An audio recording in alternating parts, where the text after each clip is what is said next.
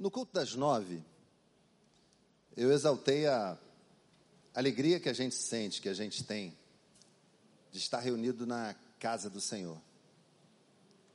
É um privilégio. É um privilégio que a gente possa vir aqui, oferecer de nós mesmos ao Senhor e ainda sermos abençoados por isso. A gente vem, dedica nossos bens, nossas vidas. A gente tem a oportunidade de entoar louvores tão bem construídos para exaltar o Senhor. E olha, o saldo disso é que ainda somos abençoados. Eu estou falando isso que é para você entender que está aqui é muito bom. É muito bom. É bom olhar para o lado, não sei se você já fez isso, mas faz aí, ó. Olha como é que tem gente abessa. A gente está vencendo a pandemia, a gente está vencendo, tudo com muita ordem, com, com muito cuidado, cautela, mas a gente está vencendo esse momento complexo que o mundo inteiro viveu. E a gente vai sair disso mais forte. Amém, gente? Nós sairemos dessa como uma igreja ainda mais vigorosa uma igreja ainda mais tremenda, pujante, anunciando as boas novas do Evangelho do Senhor, sabendo que, nesse processo todo, o Senhor tem trazido coisas novas para as nossas vidas. No meio da crise, o Senhor tem feito brotar esperança, o Senhor tem feito brotar um novo tempo, uma nova história para muitos de nós. Alguns de nós temos, é verdade, e é uma palavra que tem muito significado no meio automobilístico, porque traduz um acidente normalmente grave. Quando um carro capota, ele fica com as rodas normalmente para cima, dá várias voltas em torno do seu próprio eixo. E olhando para você daqui, talvez você que esteja em casa eu não posso vê-lo, mas você pode me ver e ouvir. Talvez nesse tempo tenha sido você que tenha capotado. Tenha sido você que tenha experimentado de sabor de alguma experiência que você não queria ter experimentado, mas ela veio.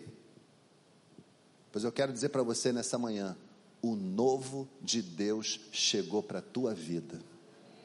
O novo de Deus chegou para a tua vida. E eu espero que, sinceramente, e em nome de Jesus, mais do que tudo, você possa sair desse culto, dessa celebração, com essa certeza: o Senhor já está operando, o Senhor já está fazendo, Ele já está comunicando coisas novas, Ele já está preparando um terreno novo, Ele já está preparando vitória para a tua vida.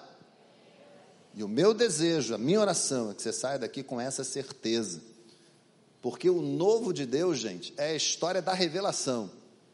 Quando a gente lê a Bíblia de ponta a ponta, a gente vê experiências do Senhor através do novo. Eu tenho aqui alguns textos, uma coleção de textos, o texto que nós vamos nos basear primariamente está lá em Isaías, mas eu eu bati nesse texto aqui, fiquei com ele no coração. Não é o texto ainda da meditação, mas olha, talvez tenha sido até o texto que me inspirou nessa meditação. Vocês ainda estão comendo da colheita armazenada no ano anterior, quando terão que se livrar dela para dar espaço para nova colheita. Olha que sabedoria. Vocês ainda estão comendo da colheita armazenada no ano anterior, quando terão que se livrar dela para dar espaço à nova colheita. O texto lá de Levítico, capítulo 26. Muita coisa que tem acontecido com você precisa ficar atrás para que o novo chegue. Coisas boas e coisas difíceis, coisas complexas e outras bênçãos precisam ficar para trás, como a colheita do ano anterior na vida dos israelitas, para que o novo pudesse chegar. Falar sobre o novo, meu irmão, minha irmã, é um desafio muito grande. Porque erradamente muita gente associa isso à questão cronológica tão somente, o mais velho e o mais novo. Mais novos acreditam que os mais velhos já estão ultrapassados. Alguns mais velhos acreditam que os mais novos nunca serão. E eu quero dizer para você que nada podia estar mais errado do que esse conceito. Eu quero falar aqui sobre o novo de Deus e não tem nada a ver com cronologia, tem a ver, tem a ver até com as coisas simples do teu cotidiano.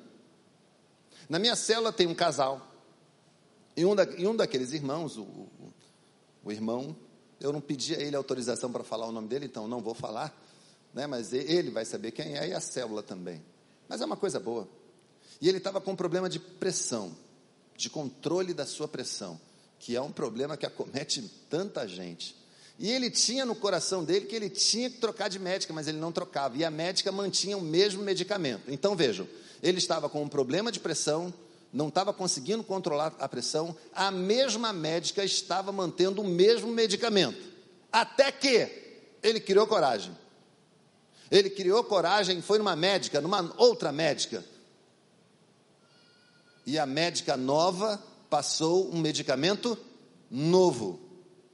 E a pressão que era incontrolável encontrou o seu lugar. Você está entendendo o que, que é o novo? Está no teu cotidiano, está no teu dia a dia. A novidade, gente, veio, chegou e não é para o teu mal. A novidade vem e não é para deixar você refém dela ou você apenas almejando. Ela vem para fazer parte da tua vida. O novo de Deus já chegou para fazer parte da tua vida. E ele se oferece a nós, pode ter certeza disso, diariamente, e às vezes somos nós mesmos que recusamos. Fechamos as portas para o novo e atuamos como uns guardiões daquilo que é velho, daquilo que nós conhecemos. Olha, nós adoramos coisas que nós conhecemos. Deixa eu dizer uma coisa aqui para você que é a maior verdade da história. Nós adoramos uma rotina. Nós queremos fazer a mesma coisa todo dia, sabe, exatamente igual. E quando eu falo isso para você, eu estou falando com um baita de um espelho aqui, porque eu tenho muito disso também. Eu quero acordar e, e, e saio para o lado esquerdo da cama, coloco o chinelo, me dirijo para fazer tal coisa, e é tudo igual, hein? Pensa aí na tua rotina e você vai, toma café e sai com o carro e tem aquele engarrafamento que você já sabe que está ali, ou o ônibus cheio, ou o trem, enfim.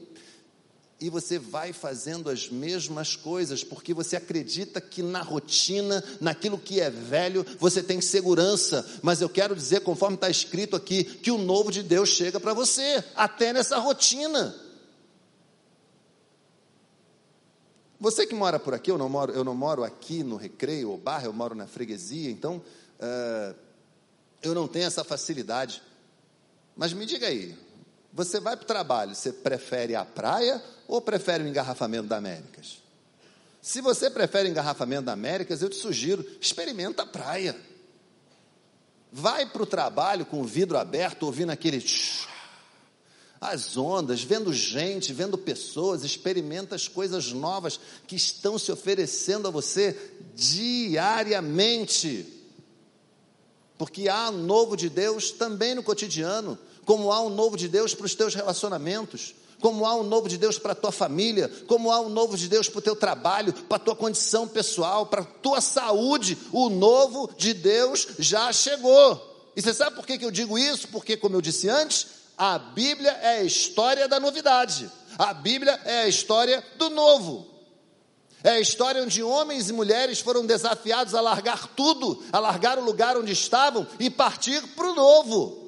Olha, rapaz, sai da tua parentela, sai desse lugar aí e vai para um lugar onde eu vou te mostrar e você vai ser bênção. Quem te abençoar, eu vou te abençoar e por aí vai.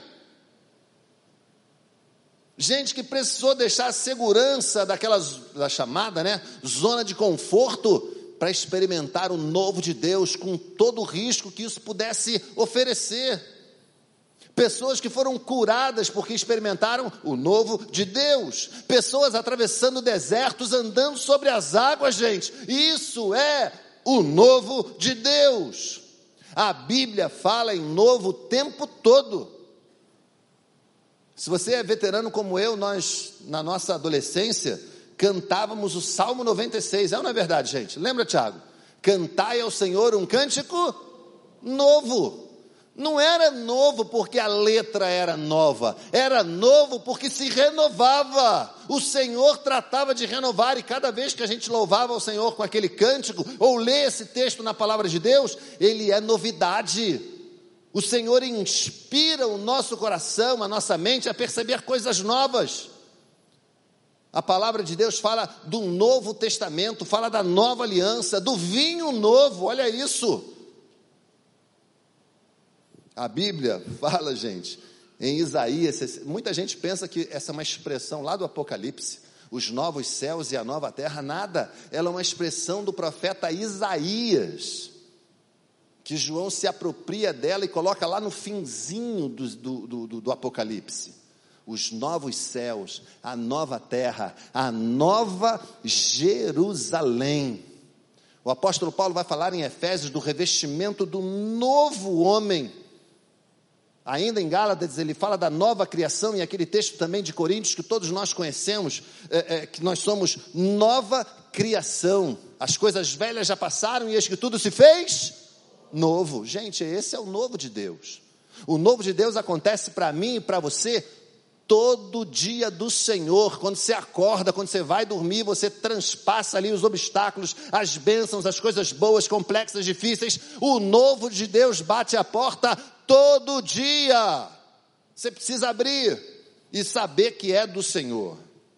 Se você trouxe a sua Bíblia, abra por gentileza no livro do profeta Isaías, capítulo 43, versos 18 e 19. Isaías, capítulo 43, versos 18 e 19. Acessa aí o seu dispositivo eletrônico, fica atento e nós vamos ler esse texto.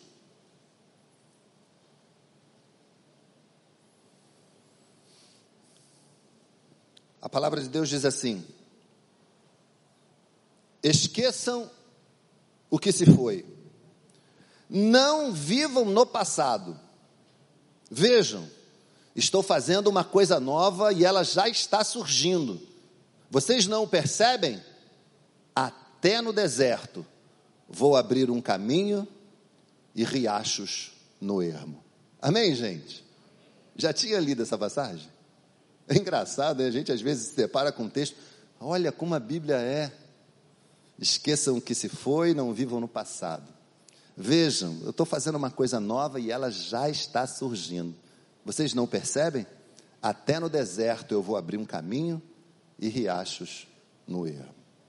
A gente vive um tempo perigoso, gente, o tempo da chamada teologia do coach, né, em que alguns pregadores adoram falar umas mensagens de autoajuda e tudo mais. Mas a gente não pode perder de vista que a Bíblia, em inúmeras passagens, muitas mesmo, ela traz mensagens de encorajamento, amém? É bom quando a gente lê a palavra de Deus e a gente se sente encorajado, e isso não tem absolutamente nada a ver com autoajuda, é ajuda do alto, é diferente. É Deus se manifestando, tocando teu coração através do Espírito Santo dele, tocando a tua mente, você lê a palavra e o Senhor te renova, renova o teu ânimo, renova a tua vontade. Você termina aquela devocional, você termina a leitura, você termina um culto como esse, você sai cheio de vontade. Isso é o novo de Deus. O novo de Deus, que está inserido sob diversos aspectos na Sua palavra. Deus é capaz de fazer tudo novo e Ele fará. É a promessa final, uma das promessas finais lá do Apocalipse.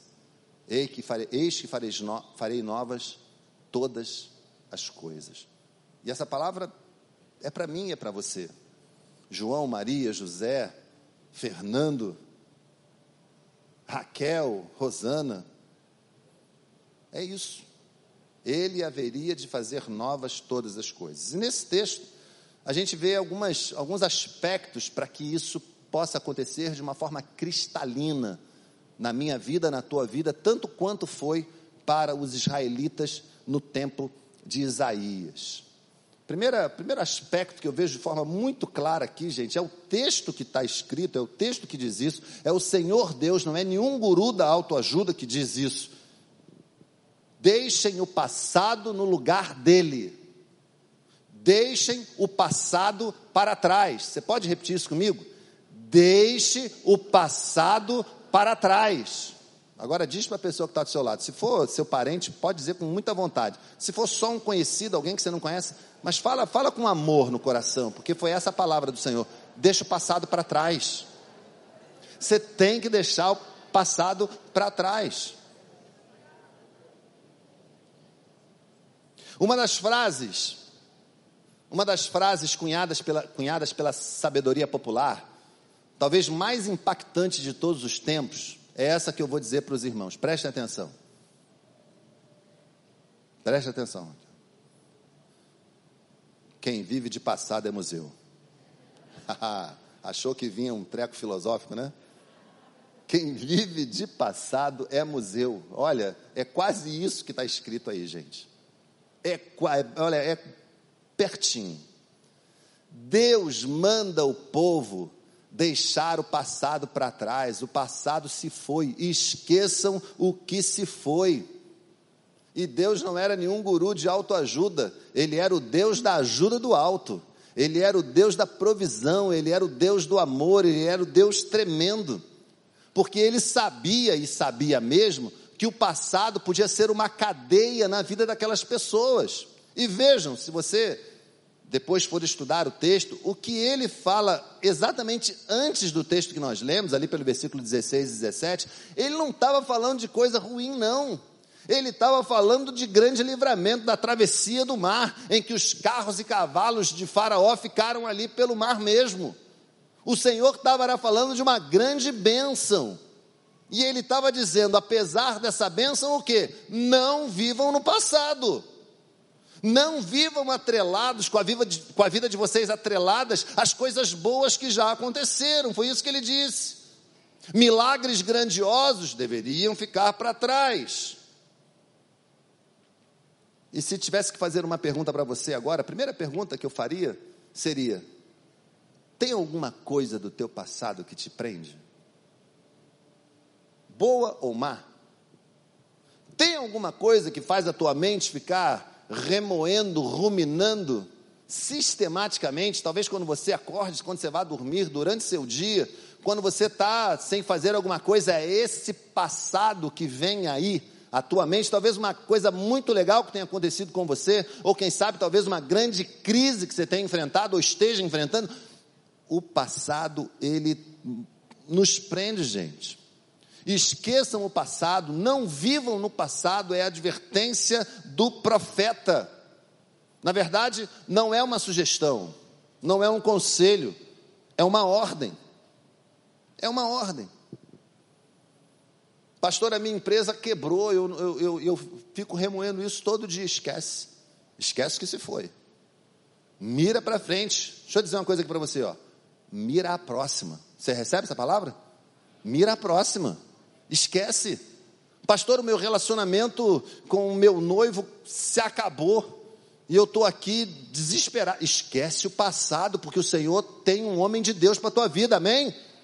Mas é verdade, gente. Esqueçam o passado. Pode ter sido bom, pode ter sido ruim, mas a palavra do Senhor nessa manhã para você é: esqueçam o passado, esqueçam o que se foi. Para o novo de Deus encontrar um coração receptivo, para o novo de Deus encontrar um coração aberto, esqueçam o que se foi, não vivam do passado. É a palavra do Senhor, gente. Pastor, e por que isso é relevante, gente? Porque primeiro está na Bíblia, a Bíblia é a palavra do Senhor para nós. Porque o Senhor sabia que aquele tipo de pessoa ali, a nação de Israel, era esse tipo de gente, e mais, porque ele sabia que essa palavra chegaria a nós, e nós somos esse tipo de gente. Nós somos esse tipo de pessoa que fica preso às coisas que aconteceram e ficamos remoendo. A coisa aconteceu há 20, olha, a coisa aconteceu há 20 anos atrás, e você fica lembrando, parece que foi ontem. Tem alguém assim aqui? vai lembrar de uma coisa, fica até se emociona, o olho brilha, começa a suar. Esqueça o passado. É a palavra de Deus para a tua vida nessa manhã. Se liberta disso. Solta essa marra, pede ajuda ao Senhor, porque isso é passado. Pastor, só coisa ruim? Não, coisa boa também. Era disso, inclusive, que o Senhor falava aqui em Isaías. O Êxodo, maravilha. Esquece. Esquece, já foi. Moisés, Moisés, olha aí que líder. Passado, deixa para lá, já foi. Ótimo exemplo, mas é passado. Foi talvez o maior dos líderes em Israel, mas é passado. Josué, outro baita líder, passado. Muralha de Jericó que foi ao chão, passado. Porque vem coisa nova por aí. É isso que o Senhor está dizendo para você. Você já foi abençoado, Deus te deu coisas boas, abundantemente, vida nova, vida plena, vida em abundância, mas ficou no passado, porque vem coisa nova de Deus para a tua vida. É isso que ele está dizendo, gente. Esqueçam o passado. Era hora de olhar para frente e ver o que Deus tinha a fazer ainda. E não se desviar desse olhar. Não se desviar desse foco. Deus quer fazer algo novo, como diz o texto, e já está fazendo. A coisa era tão, tão séria, tão importante, e como eu disse, permeia toda a Bíblia, que o apóstolo Paulo, lá em Filipenses capítulo 3, vai dizer assim: Esquecendo-me das coisas que para trás ficam, e avançando para as que estão adiante, prossigo para o quê? Para o alvo, a fim de ganhar o prêmio do chamado celestial em Deus de Cristo Jesus. Amém, gente? Esquecendo-me das coisas que para trás ficam tem que deixar para trás. Pastor, é muito difícil, eu não, eu não digo que não seja. Eu não digo que não seja difícil, mas é necessário. Deixa o passado no lugar dele. Foi bom, construiu a sua história. Os erros fizeram de você quem você é hoje. Não fica chateado porque você errou, não. Os erros, quando bem encarados, quando analisados direitinho, servem e serviram para construir quem você é hoje. Os acertos, os erros, fazem de nós quem nós somos, mas eles precisam ficar no passado, porque agora é a hora do novo de Deus na tua vida. Amém, gente? Você recebe essa palavra? Amém? Glória a Deus. Porque tem um segundo aspecto que está aqui nesse texto, e é importante a gente destacar. Para viver esse novo de Deus, o profeta falava com o povo que era preciso ter fé. Ele dizia aí lá pelo verso 19 do texto que nós lemos: Vejam, eu estou fazendo uma coisa nova, ela já está surgindo. Vocês não a percebem? Agora, pega essa, essa palavra, e é claro que a gente precisa fazer todo, todo, todo cuidado exegético e hermenêutico. Mas se você pudesse pegar essa palavra e trazer para o teu dia de hoje, você consegue imaginar Deus falando contigo? Ei, ei, ei, ei, eu já estou fazendo coisa nova na tua vida. Olha, já está surgindo, está vendo? Consegue imaginar isso? Consegue imaginar o Senhor trabalhando na tua vida, mexendo nas circunstâncias, mexendo nas possibilidades, mexendo nas perspectivas, trazendo pessoas para o teu lado? Quem é essa pessoa? Vai te abençoar, calma, é de Deus é de Deus. Mas e aquele emprego que eu queria veio outro? É de Deus para a tua vida. O novo de Deus está chegando. Você está vendo? As coisas estão surgindo, brotando. Vai vendo, vai pedindo a Deus sensibilidade, vai pedindo a Deus condições plenas de poder perceber a ação de Deus, o mover de Deus, o querer de Deus na tua vida. Porque o novo de Deus já chegou.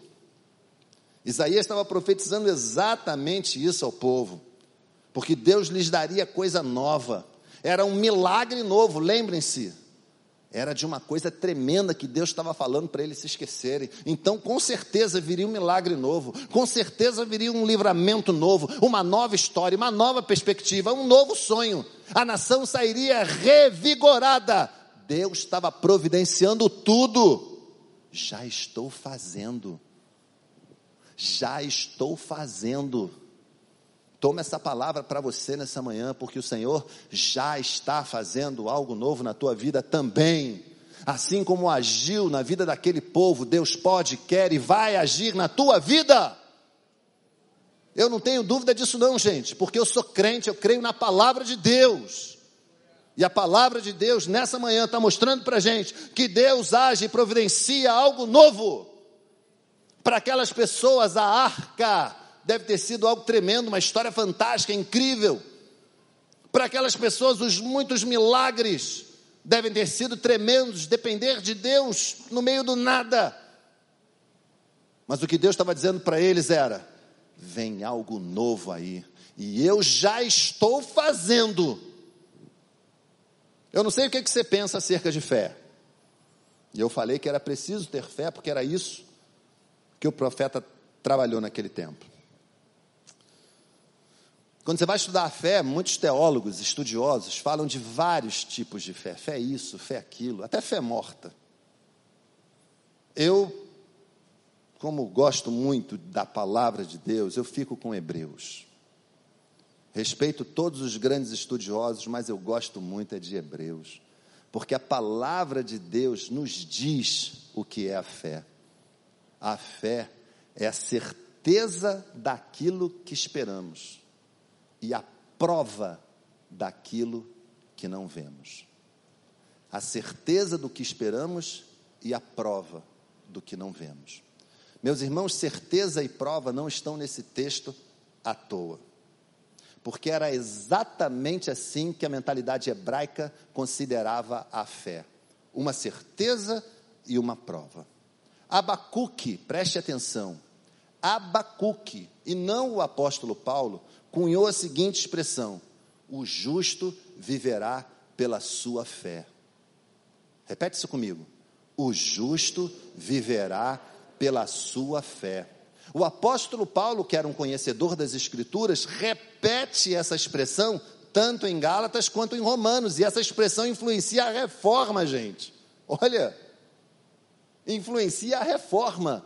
O justo viverá pela sua fé. É disso que nós estamos falando aqui, como uma certeza e uma prova daquilo que o Senhor há de fazer, uma certeza absoluta, não para trazer conforto, preste atenção, não para trazer conforto à tua mente, mas como uma certeza, vai acontecer. Era disso que eles estavam falando, a nossa fé que pode parecer incompreensível e até loucura, mas para nós, os que cremos, é o poder de Deus para todo aquele que crê. Amém, gente? É, fé. É ter certeza quando você vai dormir à noite que ele vai guardar o teu sono. Você tem essa certeza? Amém? Você vai lá no quarto do teu filho pedir ao Senhor que guarde o sono do teu filho? Faz, se não faz, faz, começa a fazer para guardar o teu sono, o sono da tua família, para guardar o teu lar, para guardar o teu dia, proteger o teu dia. Isso é fé, porque sabemos que Ele está do nosso lado e Ele controla todas as coisas para o nosso bem. Vejam, eu estou fazendo uma coisa nova, vocês não estão vendo? Aqueles que vivessem pela fé, como profetizaria Abacuque, no texto que nós lemos, experimentariam a bênção de ver o que não podia ser visto por olhos humanos. Experimentariam a bênção de desfrutar aquilo que a condição humana era incapaz de providenciar. Experimentariam a bênção e o poder de Deus. Viver pela fé, gente. Viver pela fé é um desafio. É por isso que experimentar o novo de Deus, em muitos momentos, se torna um desafio. Ver a obra que o Senhor está fazendo na tua vida requer fé.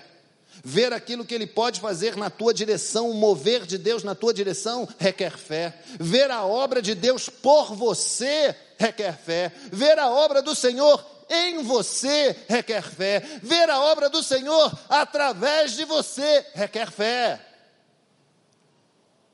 E a gente, às vezes, não vê as coisas acontecendo porque falta essa certeza, essa prova de que o novo de Deus já está sendo construído para te abençoar.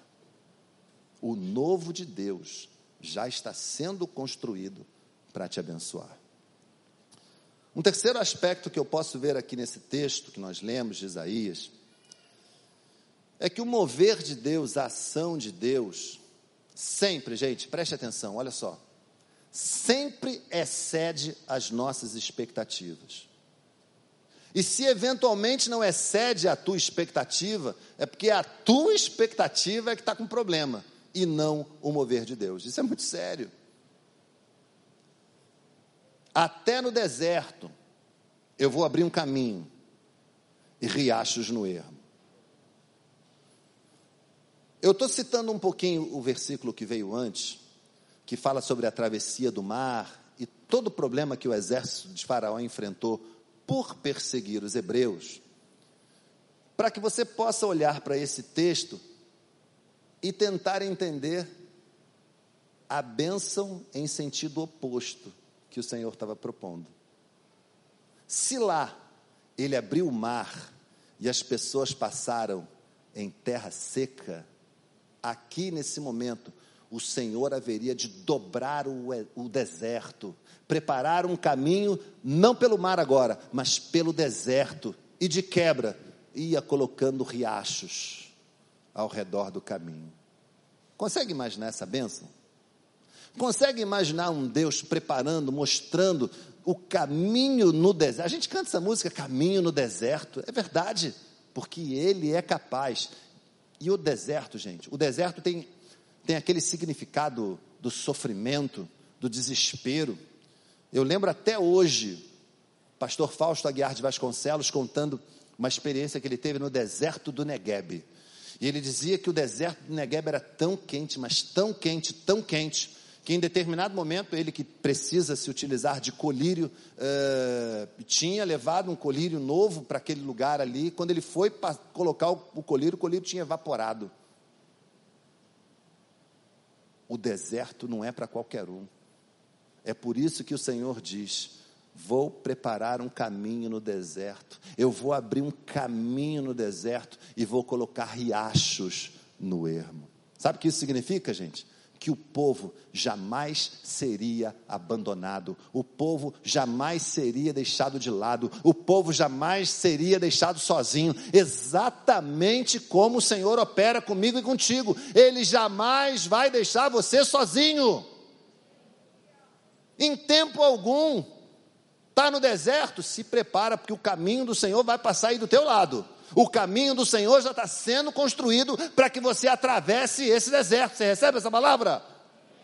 Está no deserto, o caminho do Senhor vai passar aí pertinho de você. Fica atento, porque o caminho do Senhor vai ser colocado aí. E de quebra, vem uns riachos para você se refrescar. Nosso Deus é o Deus que faz a obra completa, gente. Imagina atravessar o deserto sem um riachozinho, que é para dar uma, né, uma descansada. Vem caminho no deserto e vem riacho no ermo. Esse é o nosso Deus. Mas você precisa confiar que Ele tem proposto o melhor para a tua vida. Esse, esse caminho no deserto e esse riacho apontam, na minha maneira de olhar para esse texto, para duas direções muito legais, muito abençoadoras de Deus. Primeiro é que Ele nos dará direção, e Ele dá direção a você em qualquer circunstância. Você precisa crer nisso. O nosso Deus é o Deus que nos dá a direção, é o Deus que revela e mostra, aponta um caminho para a gente trilhar. E se você não não está se dando conta do que isso representou para aquelas pessoas, do que representava essa palavra para essas pessoas. Lembra que aquele povo peregrinou no deserto por quantos anos? 40 anos. 40. Você consegue imaginar uma, uma, uma trajetória dessa, 40 anos? Mas o que mais assusta, gente, é que esse era um caminho que poderia ter sido feito em semanas. Um caminho que poderia ter sido feito em semanas, foi feito em 40 anos, porque eles não tinham direção. Mas o Senhor agora promete algo novo. Ele promete um caminho no deserto. Amém, gente? Eu não sei há quanto tempo você está ruminando em torno do teu deserto, mas nessa manhã o Senhor está me mandando dizer para você que Ele tem um caminho através desse deserto e a espera tá para acabar, a espera tá para acabar porque a bênção está sendo construída para você, o novo de Deus está sendo posto para você, vai ser revelado na tua vida. Você crê nisso? Glória a Deus! Aplauda o Senhor porque Ele é o nosso Deus. Esse é o novo de Deus para mim, para a tua vida, para a vida da igreja. O novo de Deus, o Senhor não nos abandonará, abandonará no deserto. Ele tem uma direção para a tua vida. Mas e mais? Eu falei que duas coisas saltavam aos meus olhos. Ele dá direção, mas também dá provisão. Os riachos no ermo providenciariam isso era o sustento. No deserto não tem quase nada para comer, a não ser que você veja aqueles programas de sobrevivência do Discovery, em que não está fácil para ninguém, né, gente?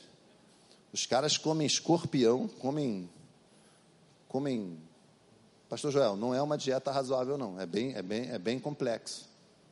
Mas Deus não queria isso para o povo. Não precisa se alimentar disso eu vou colocar riachos e tudo de bom que vem com o riacho. Fiquem tranquilos, é direção e provisão. Está entendendo o que Deus está preparando para a tua vida? É direção e provisão. É direção e provisão.